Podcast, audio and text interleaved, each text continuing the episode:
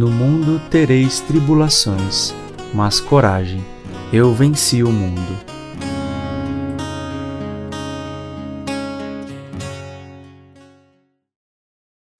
Iniciamos então mais um podcast, Conversas na Subida do Tabor. Abreviando, Conversas no Tabor. Não é, Felipe? Isso. E aí, nós queremos dar as boas-vindas a você que está conosco. É sempre uma alegria podermos estar juntos. É sempre uma alegria para nós estarmos aqui. Vocês não sabem quanto a gente se diverte aqui, viu? É um lugar de desopilar, é um lugar que a gente se descontrai, convive é, se distrai. E, mas hoje, o tema do nosso podcast, ele foi. É, é, surgiu, ele surgiu da, do podcast passado. Né? Quando nós começamos a conversar, o podcast passado tinha como tema viver em meio às diferenças. E aí nós começamos a ver, talvez, que para nós que somos cristãos, nós sabemos que esse é um podcast cristão, para nós que somos cristãos, como é difícil é, viver na maior diferença de todas, que é o mundo que nós vivemos hoje. Então, nosso tema de hoje é vivendo no mundo pagão. Como nós cristãos é, podemos enfrentar e mais do que isso, qual, como nós chegamos à conclusão talvez se você tiver escutado o podcast passado, nós falamos, o César fez, é, falou que eu vou pedir para ele repetir de novo, uma enquete do Sínodo aqui da Arquidiocese de São Paulo sobre quantos nós somos, quantos católicos convictos, pelo menos tentando ser católicos, nós so somos aqui nessa Arquidiocese. Mas vamos dar as boas-vindas a quem está aqui. Então eu me chamo Marjorie. Oi, eu sou o Everton. Olá, Tiago. Eu sou o Vinícius. César Augusto. Eu sou Amanda. E eu sou o Felipe. E como sempre, eu quero pedir ao César que fale um pouco para nós, que é, aprofunde para nós esse tema para nós começarmos a conversar.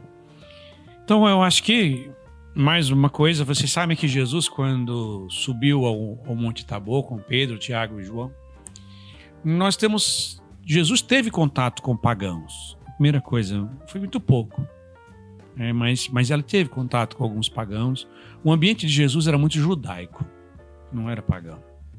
Era é engraçado que a experiência de Jesus é, é quase que absolutamente restrita ao judaísmo. Mas a igreja rapidamente começou a ter muito contato com os pagãos. Então a grande pergunta, o que é ser um pagão, né? A gente fala assim, parece até que é um palavrão. Para não, o fulano é um pagão. Para é, pagão. ser pagão, aquela coisa assim. O pessoal mais antigo, quando nós éramos uma grande maioria, talvez, Aí já estavam falando, um pagão, era uma, quase que uma ofensa. Mas, é, é, embora que as pessoas ofendiam isso sem saber o que estavam dizendo. O que seria o paganismo? Assim, precisamos entender que a religião judaica acreditava em um só Deus. Deus único. Deus que se revelou a Abraão, Isaac e Jacó. Quem são os pagãos? Eram os povos que viviam ao redor do judaísmo, que acreditavam em vários deuses. Né? E tinham tendências a tendências esotéricas, era uma religião do coração, onde cada um escolhia o seu próprio Deus. Então, o que é o mais forte do paganismo é isso. Não existe uma verdade, não existe um Deus próprio. O que vale é a boa intenção do coração. Você, isso é bom. Isso é bom. Isso é, uma, é bem típico do mundo pagão. Isso, não, mas o que vale é ser bom com os outros. É, é fazer o bem. A gente já nota que existe, às vezes a pessoa nem nota, mas já existe uma influência do paganismo, que é essa religião, que é uma religião própria do coração. Então, era assim que os viviam os gregos, os romanos, os povos que viviam ao redor dos judeus. Então, esse era o mundo pagão. E foi esse mundo que a igreja começou a evangelizar. Por isso que quando a igreja começou a evangelizar, quando ela basicamente evangelizava judeus, era muito simples. Chegava lá um judeu que já tinha normalmente uma vida moral correta, sabia os mandamentos da lei de Deus, sabia que existia um Deus só. Era só dizer: olha, aquelas promessas todinha se cumpriu em Jesus. Se a pessoa acreditasse, a pessoa automaticamente estava cristão. E estava resolvido, em tese, o problema. Mas quando você anunciava para um cristão ou para um pagão que Jesus era o Messias, que era o Salvador, que ele precisava acreditar, aquela pessoa disse, sim, mas e, e os outros deuses? Ela não ligava uma coisa à outra. Ela também não ligava ao fato de eu posso ter três, quatro mulheres? Posso, não posso?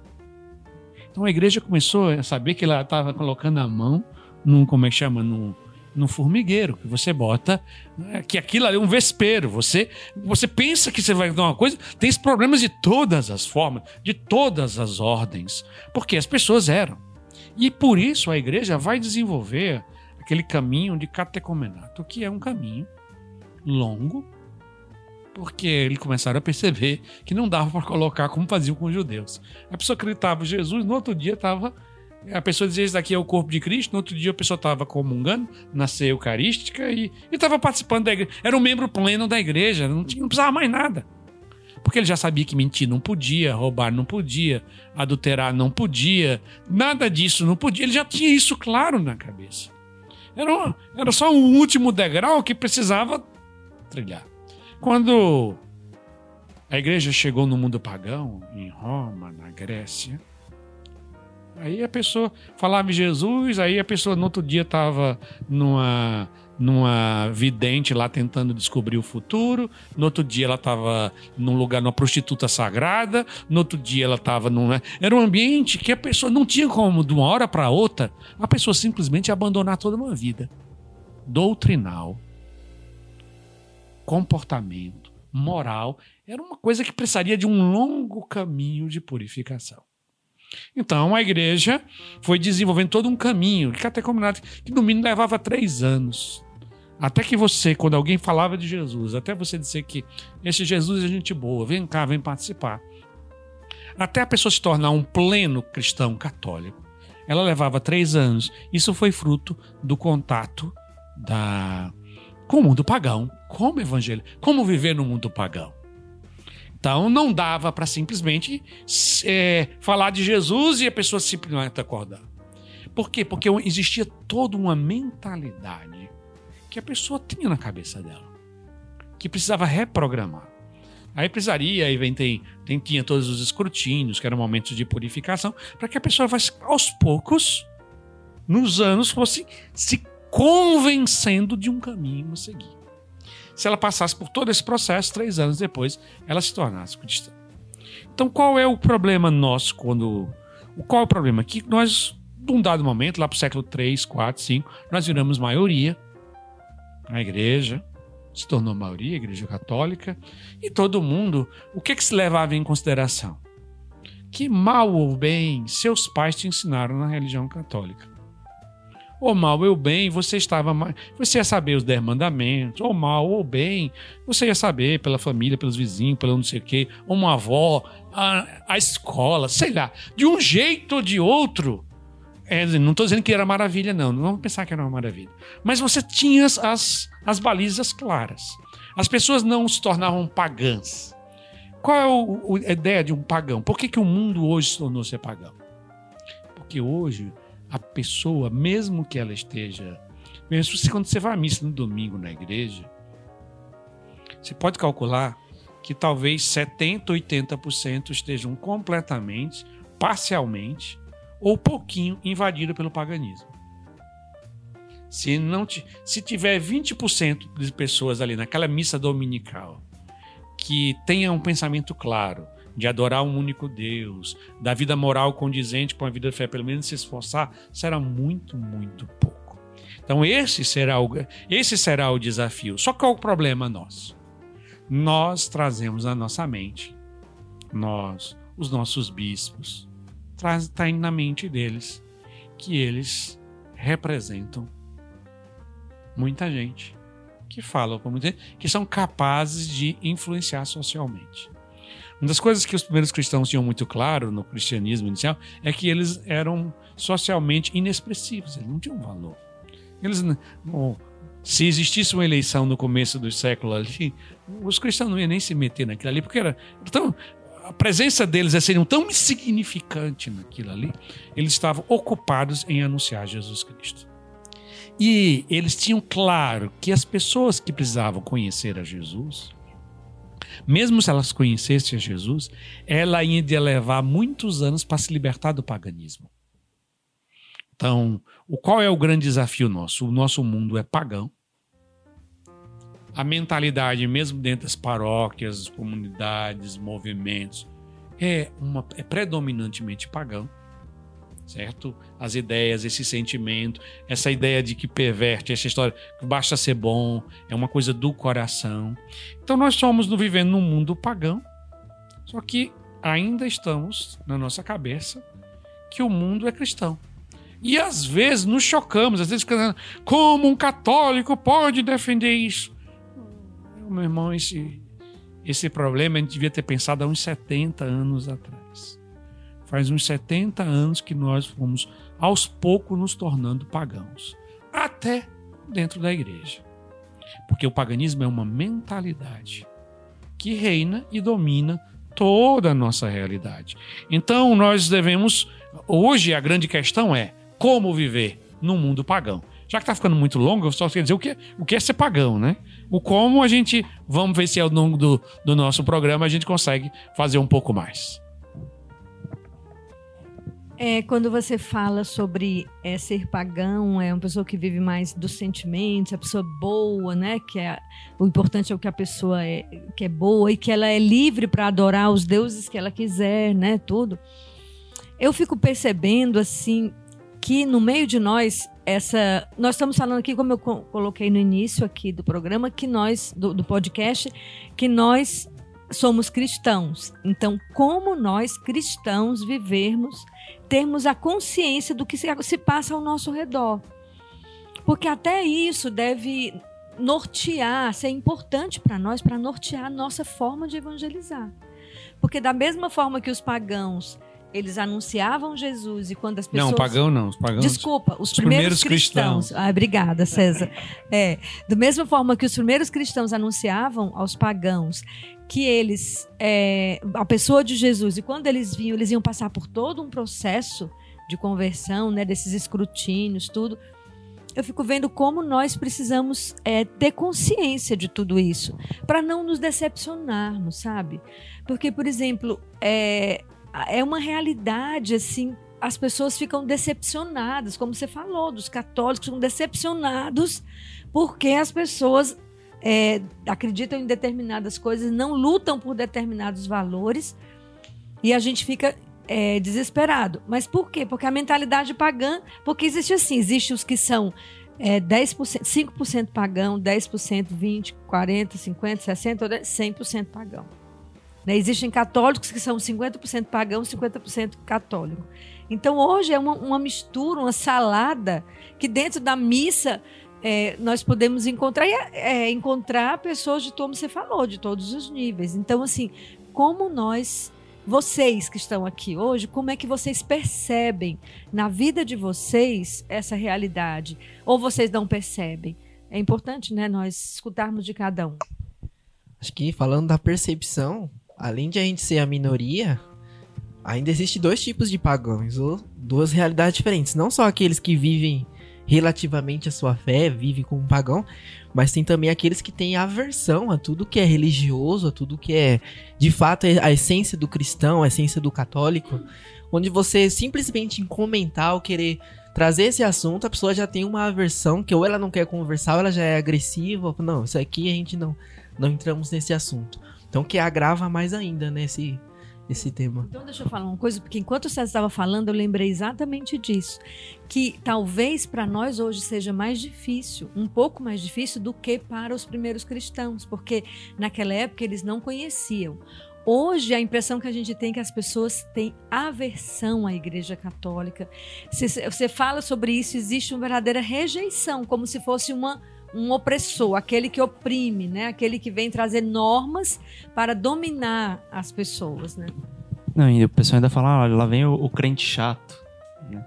Eu acho que muito, muito tem culpa disso mesmo, dos crentes chatos, né? Aquilo que a gente tá falando no outro episódio, né? Não tentar ficar, convencer o, o outro, né? Tentar moldar a cabeça do outro conforme os nossos pensamentos. Mas aquela, aquela questão do testemunho.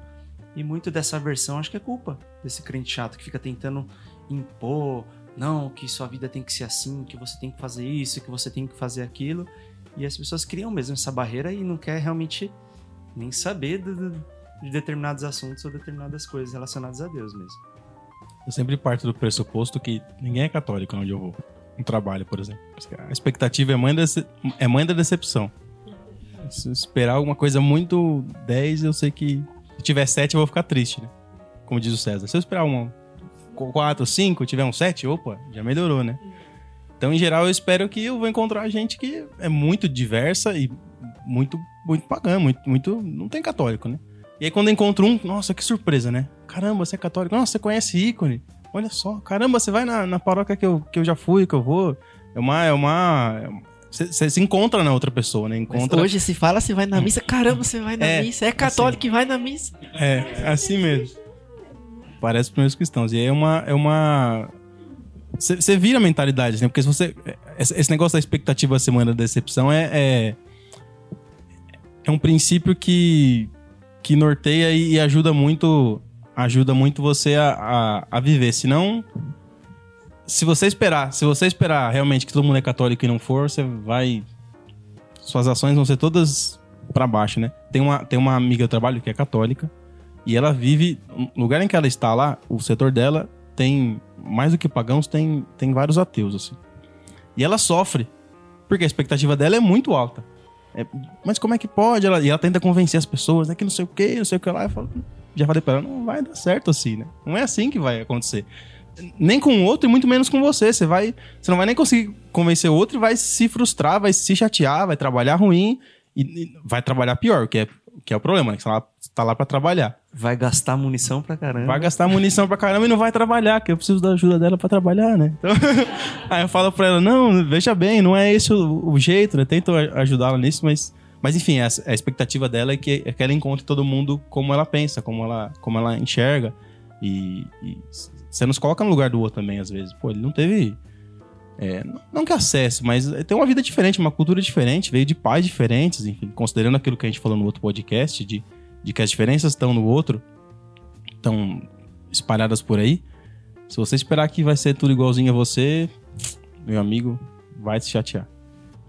Uma coisa que também nessa questão da aversão, né?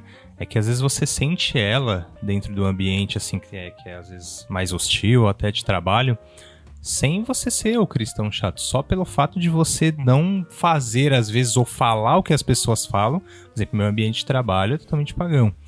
É, eu não nem converso direito com as pessoas, mas às vezes quando tem uma conversa e é algo que sai um pouco da, da linha do que eu penso, ou às vezes é, com uma questão de pudor, a, a, o tipo de fala, eu não, simplesmente não entro no assunto.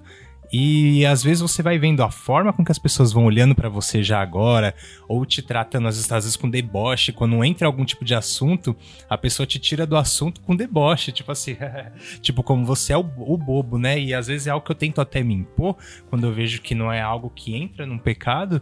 Assim, é, esses dias teve uma. Um, na empresa eles sortearam lá uma, uns chocolates e um vinho, né? E eu falei, eu vou ganhar isso aí, eu vou ganhar, o fim de hoje eu vou ganhar. E aí o pessoal começou, tipo, a brincar comigo. Você Vinha, bebe? Tipo assim, você bebe, tipo, como se fosse uma... E só que num tom de, tipo, né, deboche, aquele tom de, tipo, assim, você não pode. tipo, como se fosse algo que todo mundo aqui, não, a gente aqui tá... Como se eles estivessem do lado certo, fosse algo bom, né? E debochar de mim porque eu falei que tomaria algo que eles também tomam, né? Que é um vinho. Então, é, lidar com essa situação, ter, ter maturidade também, porque acho que é difícil para nós, somos cristãos, às vezes não não atacar, às vezes, ou não dar uma resposta mais ríspida, né? Pra, até para conseguir conviver com as pessoas, mas também se impor o nosso lado de falar, não, eu acredito nisso, é isso que eu acredito e ponto. Porque tem situações que você tem, realmente tem que se impor, né? Tem questão que às vezes está conversando e tem é, dentro de sexualidade tudo e você sai daquele assunto, porque você acredita que, que realmente o que você acredita é a verdade. Realmente, você não vai ficar no meio daquele assunto e de, se eles forem brincar com você e for fazer brincadeira, que façam. Mas eu não vou deixar de acreditar naquilo. Então, viver nesse, é, nesse mundo hostil, né? E dependendo de alguns lugares que, que nós vamos, nós vamos encontrar e eu tenho que até conviver quando é trabalho, como o Herto falou, é trabalho, não tenho o que fazer, eu tenho que estar lá todos os dias. Conviver com esse tipo de situação, realmente você tem que ter um emocional muito bom e estar com a fé bem, bem em dia, né? Assim, bem rezando sempre. Tem outra coisa que eu creio assim que é claro que também uma das coisas também que vale a pena a gente falar é essa essa constatação, né? Se a gente vai constatar constatando isso, mas eu creio que todo mundo que escuta e que está aqui constata, né? Porque não tem como. Se você tivesse, nós estivéssemos num mundo que fosse pelo menos 50% católico, nós esbarraríamos o tempo inteiro com pessoas católicas e não é a realidade. Mas um dos pontos é, que eu queria é, é, pedir assim que o César falasse é exatamente sobre essa avaliação do mundo, dessa de como viver e como, e como nós católicos, cristãos, é, lidarmos com, essa, com, esse, com esse mundo pagão, né? É uma resposta mais complexa, mas para mim eu sempre me volto. Eu acho que hoje, hoje para mim o ponto de referência é, é a igreja primitiva, é São Paulo, São Pedro, os primeiros eles viviam no mundo pagão. Eles foram perseguidos. No, apesar de, eu estava te lembrando assim, no começo, eles terem a vantagem de estar na novidade, de ser algo que ninguém tinha nada contra. Mas isso não durou o primeiro século. No final do século já tinha toda uma propaganda anticristã. É. A desvantagem é que eles morriam, né? É.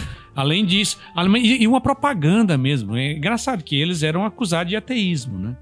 Os cristãos, eles eram condenados à morte por ateísmo. Porque ele não, ele não cultuava os deuses. Então, essa história que tinha um Deus só, não sei o que, a Jesus, eles entendiam como sendo uma uma afronta. Então, no começo, eles tiveram, no primeiro século, um, realmente aquele benefício de, de o time que está atacando, que ninguém estava esperando, estava atacando. Esperando. É uma novidade. É um contra-ataque. Mas chega um dado momento que ninguém vive de contra-ataque. Uma hora para outro, o outro time se organiza deixa de ser novidade, entende os seus argumentos e começam a atacar os seus argumentos. Então, o que, que eles tinham? Primeiro, eles tinham uma coisa: uma centralidade cristológica muito grande. Eles não gastavam a saliva dele falando de outras coisas. Talvez seja uma das falhas que nós, como igreja, devemos é, refazer para essa percepção de maioria e minoria. Quando nós fomos, nós, fomos, nós viramos maioria, nós chegamos a um ponto que o papado governava até os espaços físicos, sociedades, governos. Então, a sociedade civil. Então, a gente aprendeu com os séculos a se ocupar com o saneamento básico, com não sei o que, não sei do que. Foram coisas que foram se agregando. Aí tem não sei o que. Isso é, vai muito, é muito interessante como foi que aconteceu isso. O Império Romano desmoronou desmoronou assim meio do nada, no século III, século IV. Simplesmente de uma hora para outra, os soldados não queriam mais lutar, os governantes fugiam. E, e o que é que os bispos faziam? E, a, e, o Papa, como bispo de Roma? Começou a organizar as coisas. Não, pessoal, não, peraí. Tem que se no, os pagãos não, os, os bárbaros estão chegando, mas, mas a gente precisa ter água, a gente precisa ter não sei o quê. Aí quando ninguém fazia, o Papa começou a tomar conta da, do saneamento da cidade, depois da defesa da cidade, porque se não defendesse, os, os, os, os bárbaros chegariam, matariam os homens, estuprariam as mulheres, então você tem que fazer alguma coisa. Aí daqui a pouco o Papa estava contratando exércitos para defender as cidades, e entrava. E parece que 1500 anos depois, nós temos, estamos continuando com a mesma síndrome. Preocupado com o meio ambiente. Preocupado com o meio ambiente, preocupado com isso, com a economia, com coisas que são problemas, são reais. Mas não é, não é da nossa ossada. Vamos voltar, voltar para a igreja antes dessa situação da queda do Império Romano, aonde os bispos e os cristãos só falavam de Jesus, levavam a pessoa para os sacramentos num caminho de conversão. Era uma vida muito simples, muito pacata. Quem queria era só isso. Engraçado é fazer é, meio que uma frase que nem sei se São Francisco disse, mas virou lema dele: né? faça poucas coisas, mas as faças bem. Né? Então, uma, uma, fazia poucas coisas, a gente não se ocupava com tantas coisas. Nós terminamos ficando com muitas coisas porque caiu nas nossas mãos e não íamos deixar que as crianças morressem de fome, que as mulheres fossem estupradas, que né, tínhamos que fazer alguma coisa, é óbvio. Mas hoje nós falhamos por causa disso, nós pensamos, até a nossa evangelização, as nossas defesas das coisas. Por exemplo, o mundo cristão, como era, era tudo, era tudo perseguido, mas era fantástico. Eu li um livro que era que falava sobre Santa Helena, que em um dado momento aquele que vai ser o pai de, de, de Constantino, é Constantino também nome pai, que vai se tornar o império do certo imperador, primeiro imperador romano, e assim, ele vai se tornar primeiro imperador, não, vai ser imperador romano. Em um dado momento ele faz meio que uma enquete no palácio dele. Não sei se isso é fato ou faz parte do romance, que aí ele chega e diz assim, junta todos os, os empregados dele, tudo no palácio daquele, e diz assim: Quem de vocês são cristãos? E ele mesmo toma um susto. Ele imaginava que tivesse uns três ou quatro. Era mais ou menos metade do palácio dele, metade dos funcionários deles eram cristãos. E ele não sabia. Aquilo se comunicou de uma forma de anúncio de pessoa a pessoa, anúncio a Jesus Cristo, a trazer as pessoas, que no palácio do imperador nós já tínhamos a metade. O que nós precisamos é reaprender a fazer isso. É, é aprender a anunciar a pessoa de Jesus Cristo. É fazer as pessoas se tornarem verdadeiramente católicos. Não é mais as grandes discussões. Nós devemos que aprender a de novo voltar à minoria, de e trabalhar como minoria e, e saber comunicar pessoa a pessoa, conquistar. E a grande meta nossa é conseguir fazer uma pessoa verdadeiramente católica. É, talvez a grande pergunta é quem você já tornou alguém verdadeiramente católico. Isso é o que conta. Talvez a gente está muito motivado em, em, em multidões, em redes sociais, em coisas. Mas isso é o grande ponto. Nós precisamos reaprender a evangelizar no mundo pagão. Essa é a grande coisa. Esses dias uma pessoa fez um convite para mim dizendo assim: é, olha, diante do contexto nacional, a gente tá tem uma proposta de se organizar em grupos e, e diversas frentes, não sei o que, para estudar, para atuar em tais coisas. É, você não gostaria de participar, de divulgar? Aí eu disse, pensei uns dias, falei, olha, a gente já é um grupo organizado, preocupado com o essencial. Justamente isso. Com a, com a fé. Com, com ajudar as pessoas a rezar, a absorver a fé, a entender. E aquilo eleva a inteligência dela para primeiro se unir a Deus, depois para atuar em todo o resto. Então a gente já faz isso, de uma forma ou de outra. É, até indiretamente nesse sentido. Mas preocupação com o essencial, né? Com, a gente fala de, de assuntos importantes, mas aqui o essencial é justamente isso. O essencial é a fé que vai fomentando as outras coisas e, e despaganizando a pessoa aos poucos, né? A partir da, da fé, da união com Jesus, ela vai sendo permeada com, com Cristo, ao invés do tomando, tirando o paganismo do, do, de todas as faculdades dela. Eu estava falando sobre isso com uma amiga esses dias, que o mal ele tá no mundo e não tem como você acabar com ele. Ele tá ali, mas tem como você fazer com que as pessoas que estão ao seu redor, no nosso caso, os nossos filhos, entendam que aquilo é mal e que aquilo não é bom. Então, qual o César estava falando, não é fácil. E não é mesmo, principalmente para mim que sou mãe. Olhar para esse mundo e lembrar o tempo inteiro que a minha filha vai crescer nesse mundo. Mas o que eu posso fazer? É essa coisa. É, não é fácil, mas é simples. Eu posso ensinar para ela qual o caminho certo, qual o caminho errado. Como?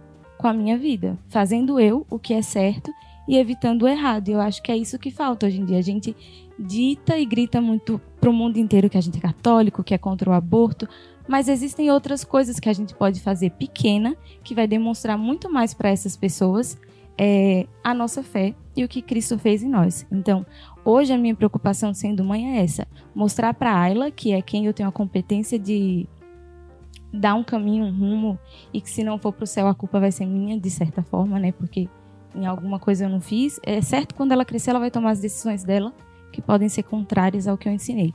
Mas eu quero ter a consciência limpa de que eu a ensinei o que era certo e o que era errado. Como diz um amigo meu, sejamos mais fiéis, sejamos mais católicos, enfim.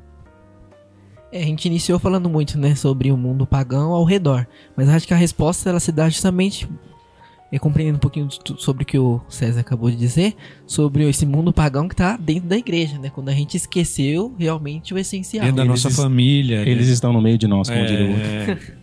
Não, e até se perguntar até que ponto eu sou pagão. né? Eles estão dentro de nós, em nós. É. Assim, provavelmente é quase impossível. Como vivemos no mundo pagão, então, se você tem 5% de pagão, você já é um privilegiado. Porque você tem pouco.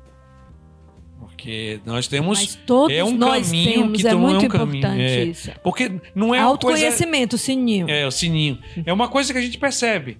E a igreja sempre sofreu disso. Tinha um bispo que dizia assim: a igreja é filha do seu tempo. Né? Você vai ver, se o mundo é pagão, você vai começar a perceber padres pagãos, bispos pagãos, que tem sinais de paganismo. Que você começa a olhar até você toma um susto. Mas porque isso é uma atitude pagã. Uma atitude bem claramente pagã. Mas não devemos nos surpreender. Por quê? É filho do seu tempo. Aquela pessoa que entrou no seminário, ela não nasceu do véu da lua, das estrelas. Ela nasceu numa família que pode até ser católica, mas tinha já assimilado alguma coisa de pagã. E ele foi estudar na universidade, talvez, lá da- do, do seminário dele, que tinham professores que tinham também, não talvez 5%, às vezes 20%, 30% de paganismo. E aí você vai ver que o, que o paganismo vai começando a brotar em todas as coisas. É uma coisa que nós precisamos. E isso não é diferente de nós. Todas as gerações são assim. A seu ambiente cultural gesta você, gera você. E só realmente homens e mulheres que têm uma fé muito grande, uma fé que realmente foi alimentada, purificada, conseguem superar o seu próprio tempo. Mas César, eu queria falar assim, uma coisa sobre a importância. Eu, tenho, eu queria gritar assim, a, a importância da, de nós entendermos isso. Entendermos assim, concretamente, por quê? Pelos riscos, os riscos que nós corremos. Como o mundo ele é, ele está bem pagão mesmo, ele tem muita força. E ele tem força sobre nós. A gente não pode se sentir ileso, não pode se sentir defendido. A mentalidade do mundo tem, ela está o tempo inteiro como um leão que ruge ao nosso redor para entrar na nossa vida, na nossa casa, nas nossas famílias. Quantas pessoas eu converso, quantas mães desesperadas, porque diz: Meu Deus, eu não criei minha filha para isso, não criei meu filho para isso, e olha como ela tá. O mundo personificado. E, e isso é, é assim, quase que 90% das mães que eu converso hoje.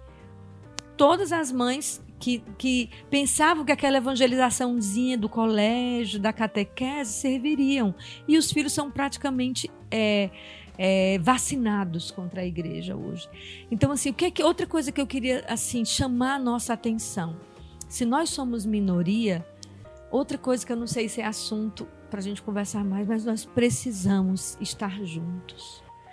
Uma das coisas que trouxe um grande mal da pandemia para nós católicos foi a sensação de que uma palestra da rede social vai me satisfazer espiritualmente, porque eu estou escutando um conteúdo.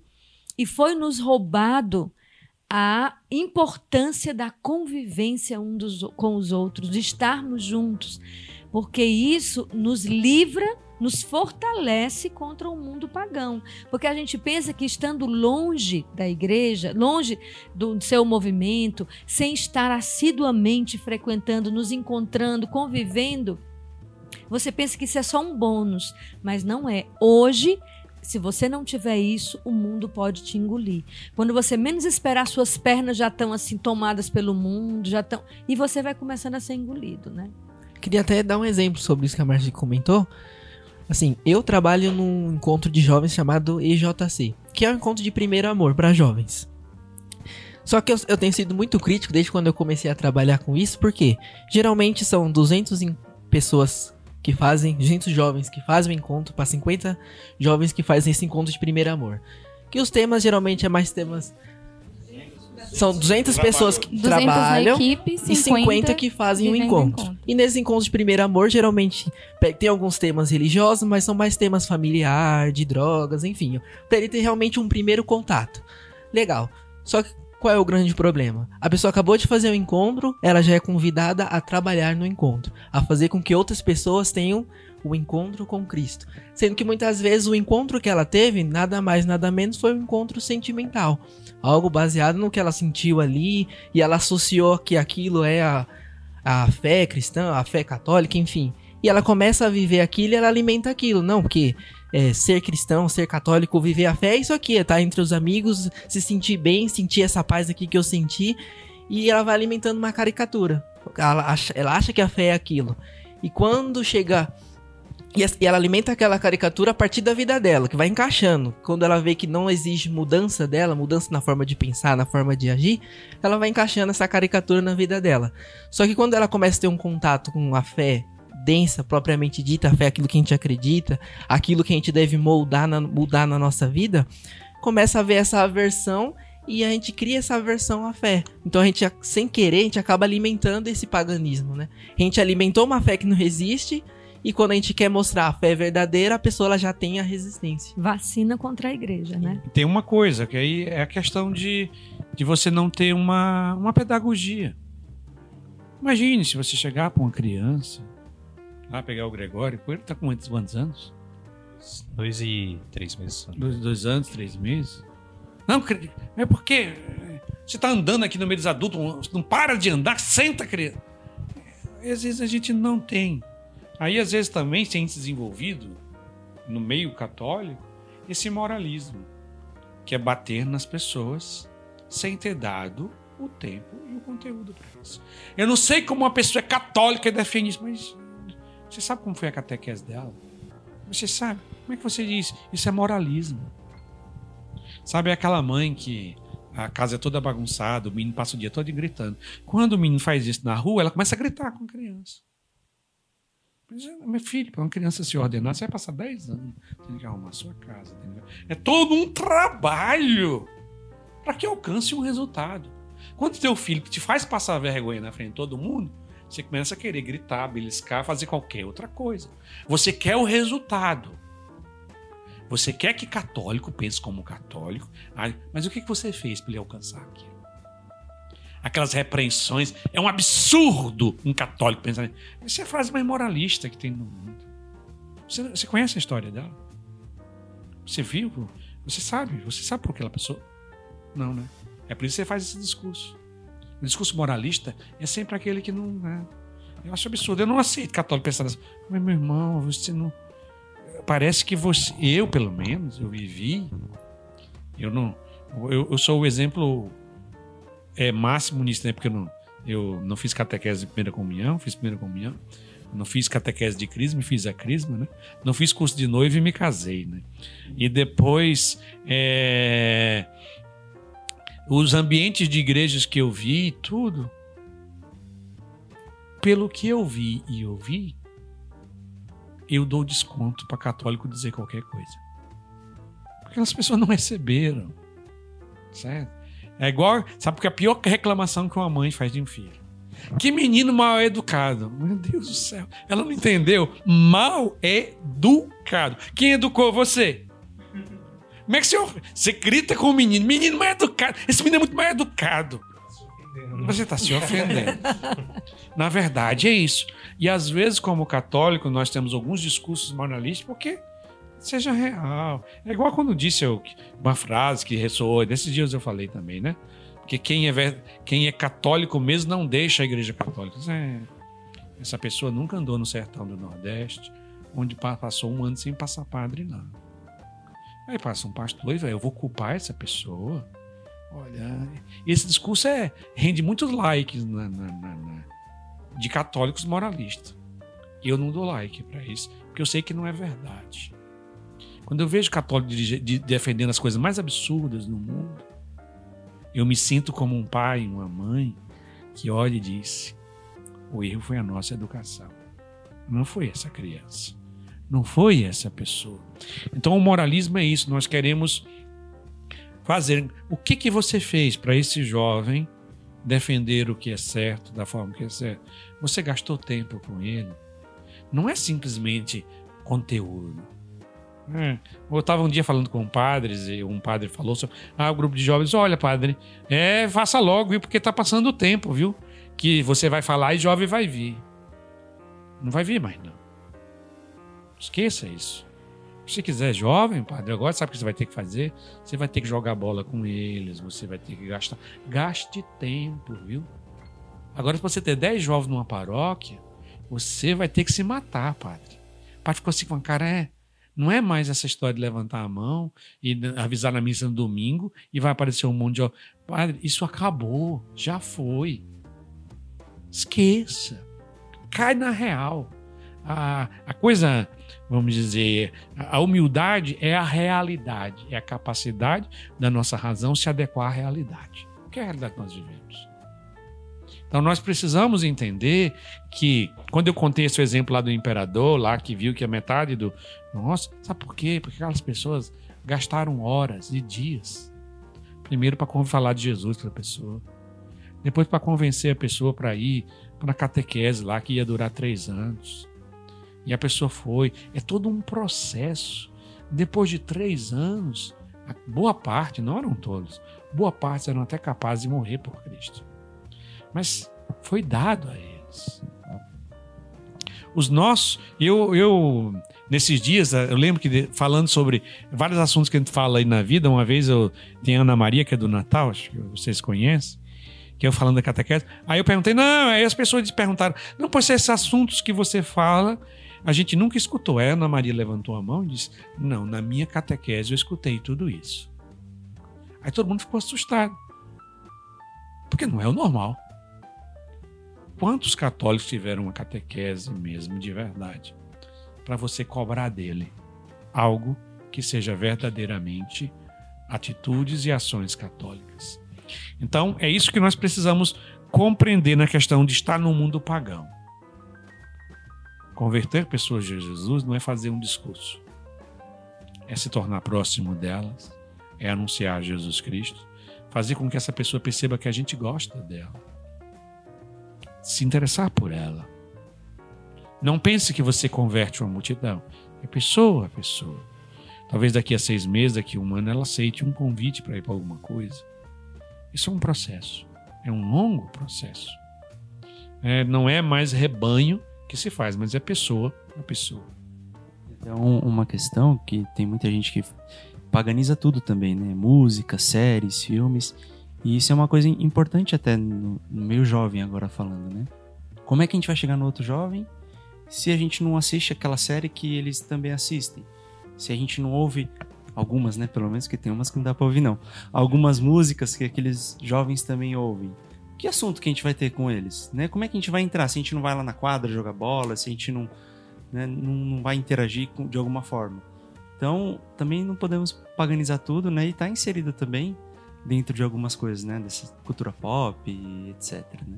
É importante. É, a cultura sempre, sempre tem que estar dentro com a, com a percepção. Até que a gente já teve um negócio sobre lazer, não é? Onde a gente vai compreendendo que a gente precisa estar. E claro, não podemos estar onde nós não devemos estar, mas aonde está ter realmente esse espírito, conquistar as pessoas para Cristo.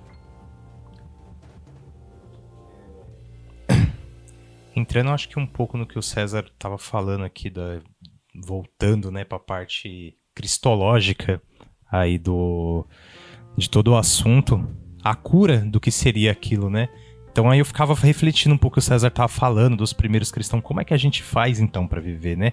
Isso e eu fiquei pensando ele falando do, dos primeiros cristãos, da patrística, eu fiquei refletindo, falei, nossa, realmente, né? A patrística ali, os primeiros padres da igreja, eles não são assim santos que tiveram, fizeram coisas extraordinárias. É aquilo que o César falou que eles eram mais cristológicos. É, você não vai ver muito santo místico, talvez é, com as chagas, coisas muito mirabolantes que tiveram muitos santos. O foco, quando você pensa na patrística, você pensa uma forma que eles conseguiram é, interpretar as sagradas escrituras e trazer para o meio do povo aquilo, aquela interpretação de uma forma cristológica, principalmente do Antigo Testamento, e que é algo que hoje o movimento traz para a gente. É algo que o movimento, quando nós vemos hoje nas Sagradas Escrituras, por meio da Lexio Divina, é, a gente querendo ou não volta um pouco na patrística, volta um pouco no- no- nos primeiros cristãos e consegue ver a forma com que eles viveram naquele tempo pagão, que é focar naquilo que é o essencial. Essencial é Cristo e para nós conseguirmos viver desta forma, nós temos que munir né, nos munir disso que seria esse meio e, e o movimento ele traz isso pra gente por meio do da Lexio Divina, por meio dos ícones, né, por meio aí também do sacramento da Eucaristia, é, conseguindo entrar no calendário litúrgico, entender e meditar isso tudo com foco em Cristo. E uma coisa que eu, mudando também um pouco que, tá, que, o, que o Thiago falou da- do grupo de jovens, é, é algo que eu vejo assim também. Seria uma deficiência, César, do grupo, não do grupo de jovens em si, mas é, da renovação carismática, dos carismáticos, dos pentecostais. É uma deficiência, seria uma deficiência que tem, porque assim, quando você chega, é algo muito emocional. E aí, nesse emocional, é, o jovem fica só naquilo. Ele acaba não tendo esse processo que era o, cato, o catecumenato de três anos, um período longo, um processo que você tem que meio que se limpar desse paganismo que a gente que, que eles tiveram naquela época que hoje a gente precisa ter também um processo de purificação. Quando você às vezes entra nesse né, num grupo que é um pouco mais carismático, o foco parece que é um pouco mais emocional. E aí você tem esse contato com esse emocional e não passa do emocional, vive do emocional. E parece que em si é uma deficiência, porque você fica nisso, só nisso, e como que vai aprofundar? Como que seria esse processo longo de purificação? Então, esse é um, é um caminho. Realmente, é necessário, às vezes, como estava falando aí do grupo de jovem, ou desses movimentos que tem uma, uma característica mais de despertar emocional, tem o seu espaço de despertar. O grande desafio é que, como se assim, despertar é muito importante. Porque despertar é igual uma mãe ter um filho. Não vai dizer que isso não é importante. É uma- Precisa ser aberta. É, porque o filho precisa nascer. Só que Não se sustenta só isso. é, mas não, você não é uma boa mãe se simplesmente conseguir carregar nove meses. Tem que e- nutrir. É, limpar, vai ter que adotar. Aí, aí vai todo um caminho. Depois que despertou, tem que levantar, tomar banho, tomar café, É. trabalhar e tudo É. mais. Despertou e não basta. Despertar não basta. Então, esse é o processo, é o desafio. Eu acho que a igreja de hoje precisa tomar consciência, que eu igreja como nós todos. Às vezes a gente pensa igreja só os bispos. Nós precisamos ter essa noção. Porque se a gente tiver essa noção, pelo menos nós vamos pessoalmente fazer isso. Fazer essa evangelização, que a pessoa é pessoa, se importa por pessoa, por pessoa. O que os primeiros cristãos tinham era isso. Eles iam trabalhar lá no palácio do imperador e tinha alguém fazendo faxina junto com ele. Em cada intervalinho, ele falava de Jesus e não sei o quê, e, e se interessava pela amizade, porque aquela pessoa tinha um filho que estava doente, ele ia visitar na casa dele, e, e aí ele conseguia ter um espaço de falar de Jesus, ter um espaço para convidar a pessoa, e depois, quando chegava na igreja, ter um espaço para que ela tivesse um caminho pedagógico de conhecer a Cristo e se purificar do mundo pagão. Então é isso que nós precisamos no tempo de hoje fazer sem, sem muitos. sem moralismo. Eu acho que é uma coisa que é importante a gente fazer. Às vezes a gente é moralista demais com os católicos, porque a gente leva em conta que. Como é que a pessoa. Um absurdo, a pessoa não faz isso, passa na frente do sacrário e não faz genuflexão. Mas, meu irmão, alguém explicou isso para ela? Por que, que você diz isso? Olha como a pessoa vem para missa e se veste dessa forma. Mas alguém explicou isso para ela? Não. Por que você vai ficar agressivo com essa pessoa? É, Então, são coisas que a gente tem que ver e dizer assim, e foi explicado? Foi dado um tempo? Então, por isso que é aquela história, se interessa pela pessoa. E também nem ser moralista com o mundo. As pessoas não são pagãos porque são ruins. Não é? Ser pagão não é sinônimo de ruindade, de maldade, de ser vergonhice ou de qualquer coisa desse tipo. É um ambiente cultural que cria uma, uma salada religiosa meio esotérica que as pessoas conseguem assimilar com mais facilidade. E não, não adianta a gente simplesmente ficar xingando as pessoas, mas compreendendo e fazendo o caminho de anunciar Jesus Cristo. Então foi uma alegria estar com você hoje. Nós nos estendemos mais, né? Um assunto bem assim profundo, denso, mas com certeza eu tenho é, com certeza deve ter ajudado você, iluminado você em algum aspecto. E lembre sempre que é sempre uma alegria estarmos juntos. E tome jeito e não seja um pagão, não. Vou fazer isso também. viu? É, o mesmo vale pra gente. Então, gente, um abraço, até a próxima, se Deus quiser. Tchau. Tchau, tchau. Tchau.